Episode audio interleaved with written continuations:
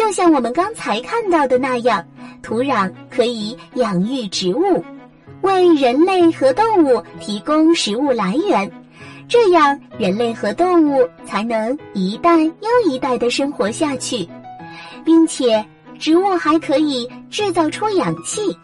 如果没有植物制造氧气，我们的生活就会受到威胁。除了这些，土壤还能保存和净化雨水。当天空上的雨水落到大地上以后，土壤就会把雨水储存在自己的身体里面，并通过各种方式把雨水净化干净，提供给植物和动物。最后，土壤还是陆地上所有动物温馨的家园呢。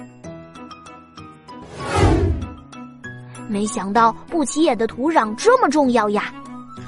是啊，看看，所以我们平时要好好的爱护土壤哦。好啦，我们今天的地球之旅就到这里啦，快拿出你的地球说明书，告诉大家你今天都学到了什么吧。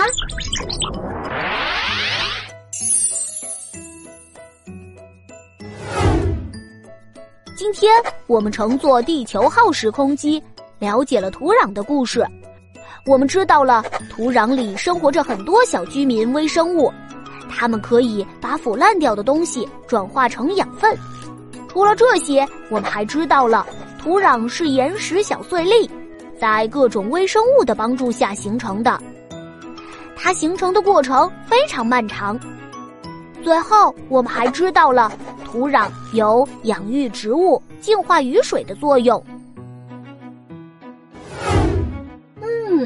看看今天又学到了不少知识呢，真棒！呵呵，下一节课我们将会去到地球的水圈，了解水循环的故事。我们不见不散哦。